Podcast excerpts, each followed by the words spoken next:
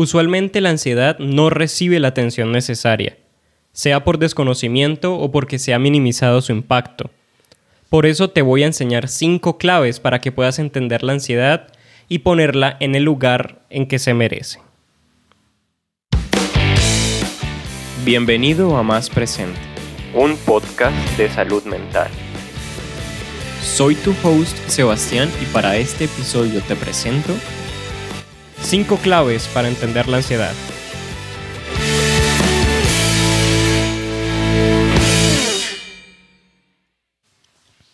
Muy bien, así que es mejor entrar en materia de una vez. Y el primer tip que te puedo dar para entender mejor la ansiedad es su definición. Si nosotros en el pasado buscábamos la definición en un diccionario, nos encontraríamos con algo muy similar a lo siguiente. La ansiedad, estado de sentirse ansioso. Y la verdad es que esto no nos ayudaría para nada. Sin embargo, agradecemos que hoy día ese no sea el caso, ¿verdad? Si nosotros buscamos en un diccionario en línea la definición de ansiedad, nos podemos encontrar lo siguiente. Sensación de preocupación, nerviosismo o inquietud, que típicamente es suscitada por un acontecimiento inminente o una situación de resultado incierto. Y esta es una bella definición, entre comillas. ¿Por qué mejor no desglosamos lo que acabo de leer en dos partes? Y es que tenemos que entender que va a ser suscitada por todo. ¿Por qué? Bueno, la primera parte es que nosotros vivimos en el presente. Así que de esa manera todo acontecimiento será futuro. Y lo segundo es que en esta vida nada es seguro, todo es incierto. Así que si les parece muy catastrófico, es simplemente la realidad en la que vivimos. Y aquí entramos en la segunda clave, y es entender que no es algo nuevo. Cuando nosotros nos remontamos en una línea temporal, estando en el presente y yéndonos hacia el pasado, nos vamos a encontrar dos situaciones que nos dan una clave para entender esto. Y la primera es la carta a John Adams, que fue escrita en 1816 por Thomas Jefferson, en la cual Jefferson describe muchas sensaciones que nos hacen pensar que serían actuales a la definición que encontramos por ansiedad y muchas preocupaciones. Y cuando ya nos remontamos ahora en, una segunda ocasión, este es el otro ejemplo, al año 1000 antes de Cristo, uno de los reyes de Israel, llamado Salomón, escribió un proverbio que dice lo siguiente, y es que la ansiedad aplasta el corazón del hombre. Entonces podemos ver que ya en la antigüedad se utilizaban estos términos. No es algo que se haya inventado las personas o la sociedad en la última década o en el último siglo.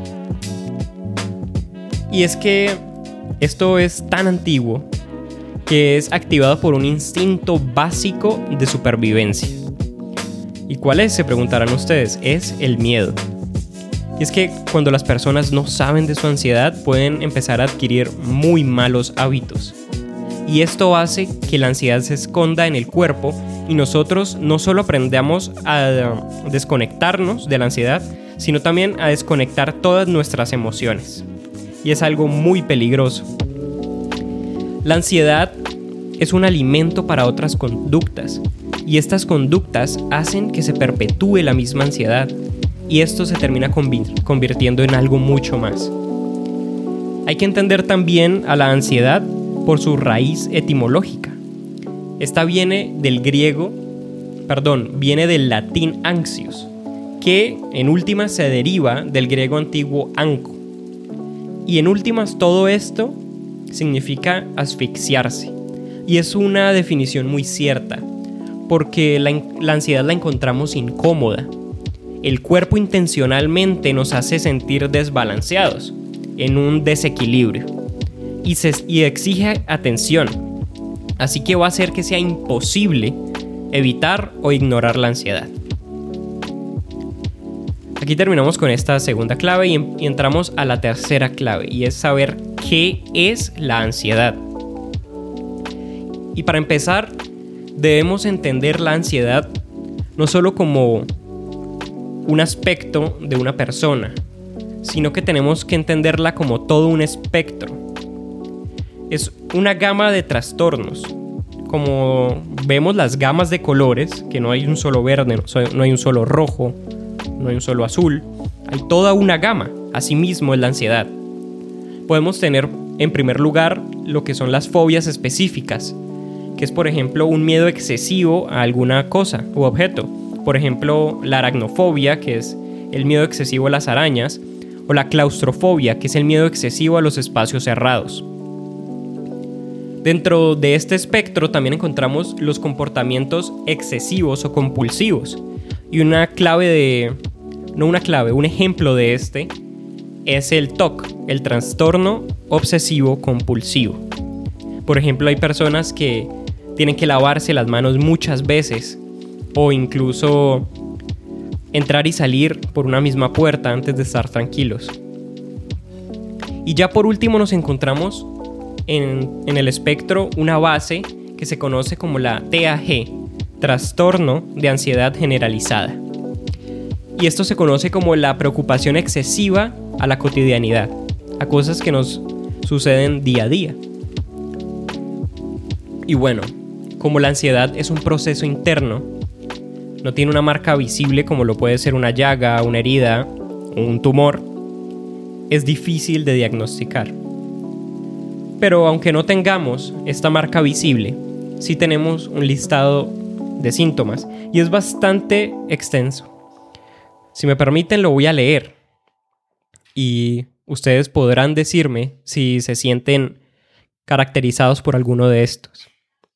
Encontramos el nerviosismo, agitación, cansancio, dificultad para concentrarse, irritabilidad, dolores musculares, insomnio, pánico, indigestión, mareo, dolor en el pecho. Bueno, ya basta, son muchísimos.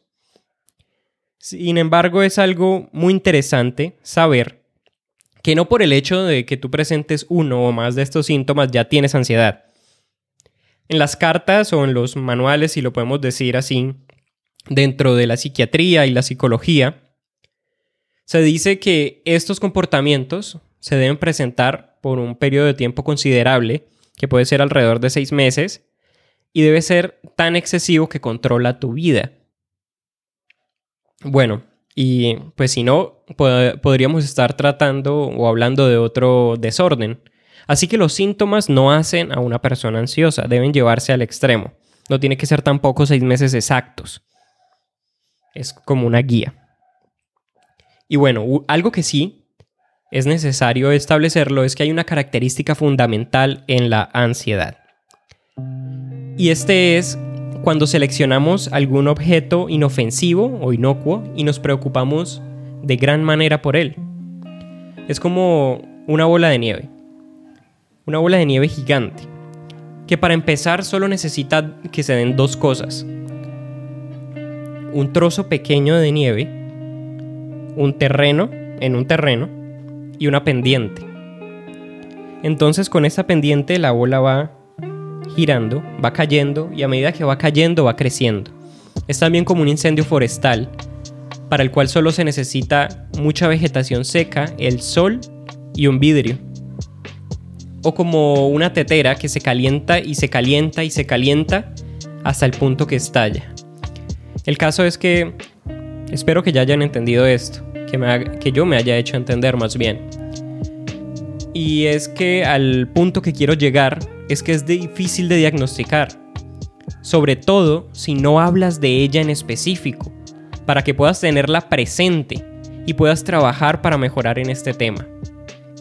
Cuando no sabemos la raíz, se puede tornar muy peligroso porque vamos a quedar atrapados en distracciones temporales, y esto se considera como un alimento para esa bestia. Algunos datos curiosos sobre la ansiedad son los siguientes. Antes de la pandemia, alrededor del mundo, según la Asociación Americana para la Ansiedad y la Depresión, existían 264 millones de personas que habían padecido o estaban padeciendo la ansiedad.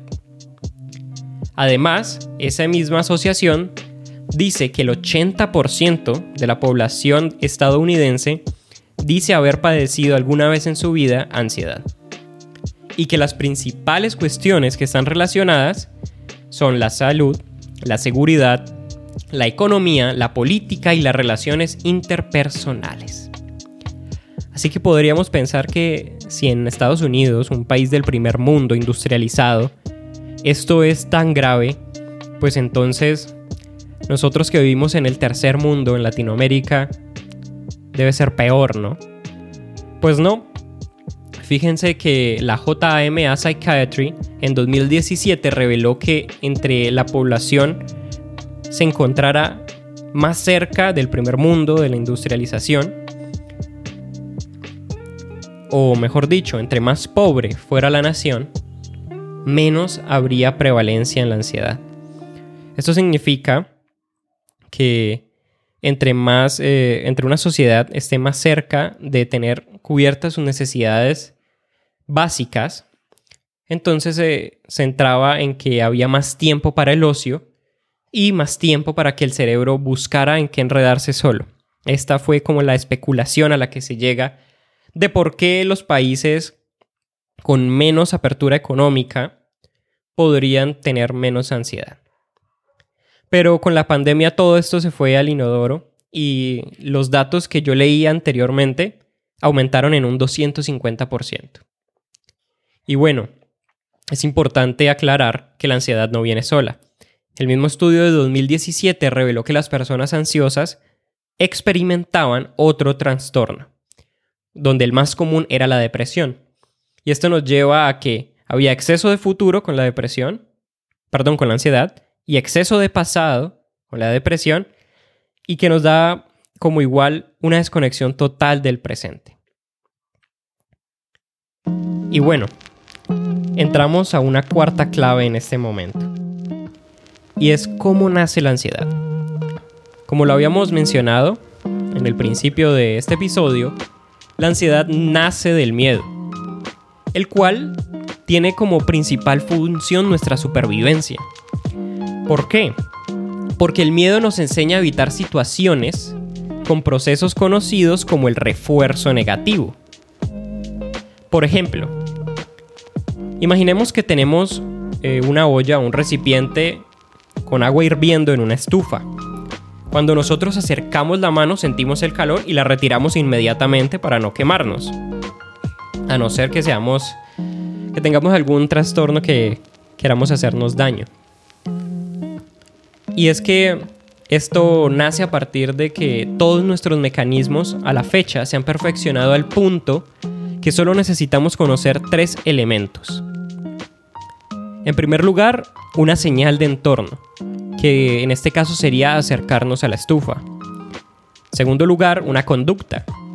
Vemos que está encendida, la apagamos, tomamos la olla con un guante, con un paño y la retiramos. Y el resultado, que sería la tercera, el tercer aspecto o elemento, y es que no nos quemamos. Así que vamos a repetir cuantas veces sea necesario todo este proceso con el fin de no quemarnos. Pero esto no es exclusivo del ser humano. Lo compartimos con todas las especies. Incluso con la babosa de tu hermana. No mentiras, ya siendo un poco serios. Con la babosa marina. La babosa marina es el ser que posee el sistema nervioso más primitivo que se conoce hasta la fecha. Y bueno, luego de todo este contexto, podemos establecer algo concreto. Y es que van a entrar en juego partes del cerebro que analizamos en el episodio anterior. Así que si en este punto no lo has hecho, te invito a que lo hagas para que puedas llegar con un contexto. Tenemos a la corteza prefrontal. Esta está implicada en la creación y en la planificación.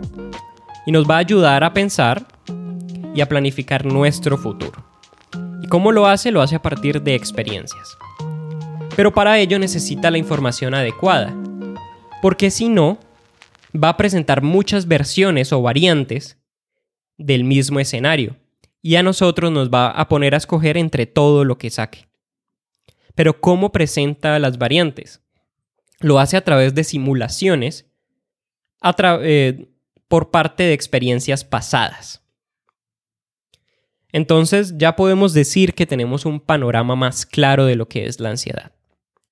Y es que se va a, se va a presentar cuando la corteza no tiene la información suficiente para crear predicciones precisas. Por eso, es de vital importancia diferenciar el miedo de la ansiedad. Si bien la ansiedad parte del miedo, el miedo se conoce que es adaptativo. Nos ayuda en nuestra supervivencia. Y por otro lado, la ansiedad es todo lo contrario. La ansiedad es desadaptativa. Es el estado cuando nuestro cerebro, nuestra parte racional, escapa al no tener suficiente información. Y la ansiedad nace a partir de la escala crónica del aprendizaje, en la cual se van a crear todas las condiciones necesarias para que se pueda manifestar.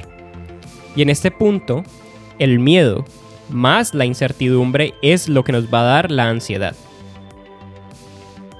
Cuando nosotros estamos viviendo nuevas experiencias, nuestro cerebro, al no tener información exacta, precisamente por esa falta de experiencias, no va a poder planificar. Y lo que va a hacer es que nos va a empujar a la acción y conseguirla como de lugar. Pero entonces podríamos pensar de que como tenemos mucha información, si tengo mucha información a mi alcance, entonces voy a tener menos ansiedad. No, todo lo contrario. Y hoy más que nunca tenemos muchísima información en la palma de nuestra mano. Lo que pasa es que la mayoría de esta información es inexacta. ¿Por qué? Porque prácticamente todo el mundo puede hacer hoy un post en las redes sociales, escribir un blog, y se va a premiar lo siguiente, se va a premiar el humor, el escándalo que genere, el efectivismo. Por ejemplo, las fake news se extienden seis veces más rápido que la realidad. Entonces esto va a desatar un impacto negativo en nosotros que se conoce como la sobrecarga de lecciones. Que no es más que tener mucha información para tomar una sola decisión. Entonces podemos decir que cuando estamos buscando la claridad, nos encontramos con la ansiedad. Porque vamos a tener infinidad de artículos para leer, que pueden ser incluso artículos científicos. Y vamos a tener que estar al día con las redes. Y sí, digo, tenemos que estar al día. Porque no sé si ustedes se han sentido que a veces llegamos al punto que las redes no se vuelven como una distracción, sino una necesidad tenemos que estar al día con todos los posts, tenemos que seguir haciendo scroll y ver todo lo que las personas publican. Y esto resulta agotador. Es como si nuestra vida o nuestro trabajo depende de que tengamos que llenar un barril con agua. Y cuando vamos a hacerlo, nos damos cuenta, miramos, nos damos cuenta que no tiene fondo. Y bueno, el problema también radica no solamente en que tengamos mucha información, sino que esta información se contradice. Y esto nos va a producir incertidumbre. Y entre menos veraz sea la información, más actividad de la corteza vamos a tener y vamos a, eh, a tener más escenarios hipotéticos. Por eso, es que cada vez que es menos verídica la información, más oscuros y perturbadores serán estos escenarios. Y esto va a causar un incremento en la respuesta del tallo encefálico, otra parte clave que analizamos en el episodio anterior. Y entonces podemos llegar al punto en que pensamos situaciones que nos hacen sentir peligro pero todo va a estar en la mente. Todo esto es ansiedad. Y llegamos a la quinta parte, la quinta clave. Y es conocer su propagación y también cómo podemos contenerla.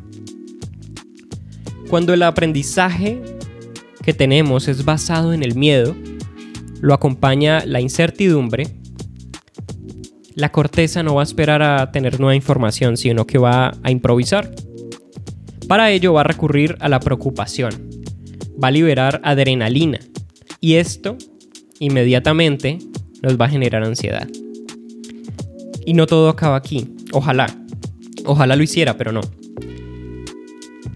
Cuando pasa la sensación de ansiedad, porque en algún momento pasa, esto se va a guardar como un ingrediente fermentado, como un ingrediente añejo. Y lo va a utilizar nuestra corteza como un ingrediente principal en nuevas ocasiones. Nuestro subconsciente lo va a almacenar y no lo va a desechar fácilmente.